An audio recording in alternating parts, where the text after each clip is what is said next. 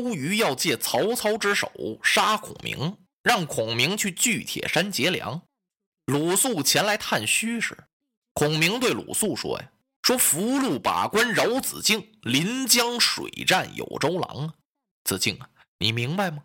你们在陆地打仗，子敬要是你的话呀，只能设个卡子，把个关口。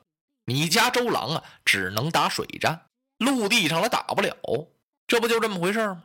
子敬这气，心说：“孔明，你也太小瞧人了，你。”我这好心好意跑到这儿来，我想帮你出个主意，或者给你讲讲情。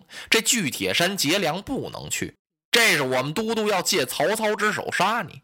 你可倒好，把我给损了一通。那好，孔明先生，您去劫吧。再会。子敬一赌气，离开小船回大营了。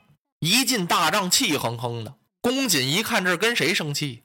子敬，你上哪儿去了，都督？刚才我看孔明往没往江夏发令，这巨铁山劫粮他是怎么安排的？哦，那他打算什么时候动身？哎呀，别提了，我随便问他几句。我说你劫粮能有把握吗？他是这么这么说的：说我呀，只能设个卡子把个关。您呢，只会水战不会陆战。您说他多气人呢？周瑜这么一听，嘿，这孔明真是欺人太甚。子敬，你去告诉他，不用他去巨铁山了。我亲率人马前去劫粮，不用他了。我让他见识见识江东的周公瑾会不会陆战。哎，都督，您完全应该这样。我告诉他去。子敬又跑回来了。孔明先生，哎，子敬啊，你怎么又回来了？我家都督让我告诉您，巨铁山您不用去了。江夏那个令你也甭发了。我家都督亲率人马要去巨铁山劫粮，让你看看我们都督会不会陆战。哎呀，孔明笑了。子敬，你快坐下。我不过是跟都督开个玩笑，他怎么当真了呢？怎么这么不能容事儿啊？因为都督想借曹操的手杀我，所以才叫我去劫粮啊。我根本就不想去，因为曹操用兵奸诈，一生专劫别人的粮草。今日巨铁山一定是派重兵把守啊，我不能去啊！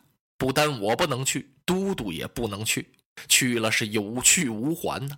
为今正在用人之际，只愿吴侯与我主刘豫州同心协力，大功可成啊！如各怀一心，互相谋害，则大事休矣。孔明这意思就是告诉鲁肃：你跟都督说说，别老算计我了，应当以大局为重啊！子敬，当今我们应该与曹兵先决水战，以挫动北军之锐气，然后再寻破敌之策。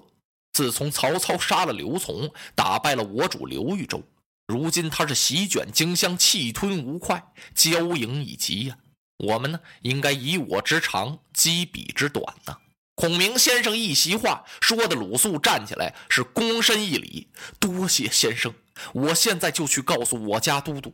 他离开了小船，又回大营来了。走到半道上啊，子敬才想起来，我还没吃饭呢。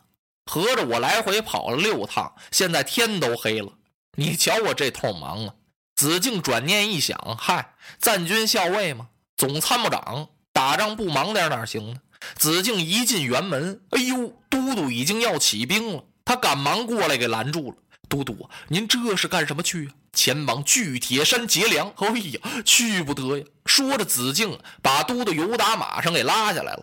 周都督也不知道发生什么事儿了，就跟着子敬来到了大帐。子敬，你这是为何呀？都督啊，巨铁山您不能去。刚才人家孔明先生说了，您是想借曹操的手杀孔明，孔明是假意答应，您也不能到那儿去劫粮去。曹操一生专劫别人的粮草，他怎么能上这样的当呢？孔明说，不单他不能去，都督您更不能去啊，是有去无还呢。现在咱们是联合破曹，应当同心协力，不应当互相加害呀。孔明先生说要挫动曹操的锐气，应该先跟他开水战，然后再打陆战。都督啊，所以说巨铁山您别去。哎呀，子敬这一番话呀，说的周都督是顿足摇手啊。他一边跺脚一边摇头。孔明这个人可太厉害了，他高我十倍呀。人家把曹操看透了，把我也给看透了。此人将来必成我江东的大祸呀！是我必图之，我非把他杀了不可。周瑜啊，是越服孔明，越恭敬孔明，哎，也就越想要杀害孔明啊。子敬听到这儿直摇头啊！我说：“都督，您怎么还想杀他呀？这是什么时候啊？咱们是联合破曹啊，怎么着也不能帮倒忙啊，帮曹操一把，还没跟曹操打一仗，先把孔明先生杀了，这怎么能说得过去？都督，您千万别这么想了。如果您非要杀他不可呀，能不能待破曹之后，哈，再屠孔明？那就是说呀，等咱们把曹操打败了以后，咱再杀他不行吗？哎呀！”周瑜点点头，只得如此。他们话刚说完呀，探马进来禀报，说是刘玄德由樊口派来了糜竺先生，前来三江口犒军，慰劳来了。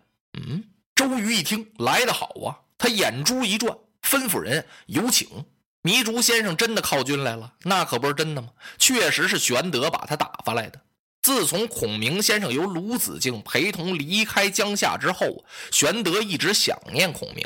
而且还特别惦记着他，因为孔明到了江东，一点音信皆无，使玄德放心不下呀。最近听探马说呀，东吴发兵了，玄德高兴了，他赶忙让公子刘琦镇守下口，自己呀带着关张赵云统帅一万精兵到樊口屯驻。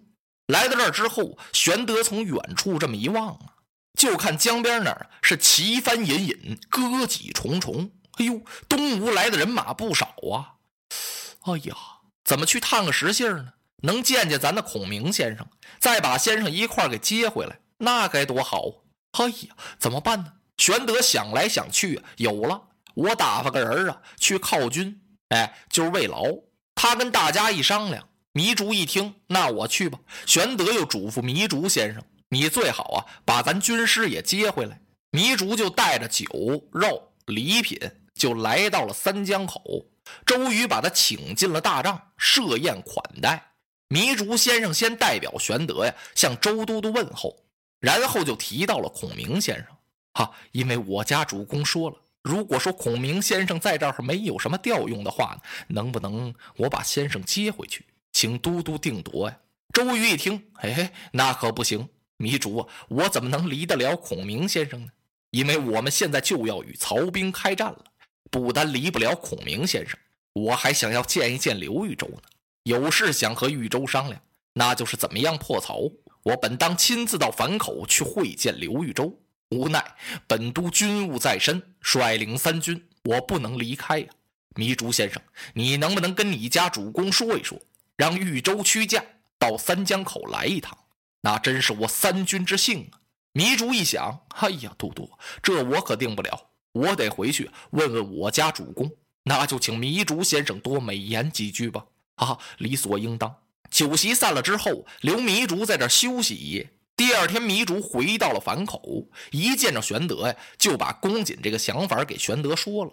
玄德一听，哎呦，这可是个好事儿。周都督请我，哈，来呀，准备船只，哈，我到三江口去一趟。见见周都督，且慢！旁边有人一伸手给拦住了。谁？关云长大哥，三江口您去不得。周郎其人，小弟我素有耳闻呐。此人乃多谋之士，他无端请您到三江口去，恐怕其中有诈。哎，玄德听到这儿摇了摇头。二弟呀，此言差矣。咱们联合东吴，共破曹操。周郎想见见我，那我要不去，怎么能称得起是同盟之好呢？会不会引来两下猜忌？我还是去对，贤弟不必多虑。啊，这个云长挺为难呀。大哥您一定要去，小弟陪同前往。对，大哥我也去。张飞过来了。玄德一看，这是干什么？咱们都去啊！刘子龙一个人在这守着樊口，岂有此理？三弟，有你二哥随同我去就行了。你与子龙好好在这守住寨口。啊，遵命。张飞不敢抢嘴了。玄德吩咐准备些礼物，带着云长还有二十几个从人，乘一条快船是直奔三江口。周瑜真想把刘备请到这儿来，跟他商量破曹之策呀？不是，感情周瑜要杀刘备。周瑜把糜竺送走之后，他就把这想法跟子敬说了。子敬一听，哎呀，都督，大敌当前，这么做好吗？哎，子敬啊，你就只管忘安吧。刘备不能不除啊，此人乃世之枭雄。我今天趁这个机会把他诱到三江口，这么一杀，就是为我江东除疑后患。子敬一听，赶忙解劝：“都督，您是不是三思而后行啊？这个事关重大呀，是不是咱们别这么办？”子敬再三苦劝，周瑜就是不听。然后他把丁奉找来了，告诉丁奉：“明日我要在大帐请客了，请的这个客人就是刘备刘玄德。我以击杯为号，你带领人埋伏好。听见我这杯子这么一摔，你跳出来就动手，把刘备给我杀了。”丁奉一听。都督，我不认识刘备啊，他什么样个人呢？周瑜想了想，我也没见过。不过我听人家说，刘备的耳朵挺大。丁奉一听，那有了，都督您甭管了，明儿个我见大耳朵就宰。哎呀，周瑜一想，别乱宰呀，还得听击杯为令。哈，我记住了。丁奉领五十名刀斧手啊，悄悄地埋伏在大帐两旁。刚安排好啊，有人进来禀报：启禀都督，刘豫州驾到。落花葬黄冢，花蝶各西东。千年之后的我，重复着相同的梦。恍惚中。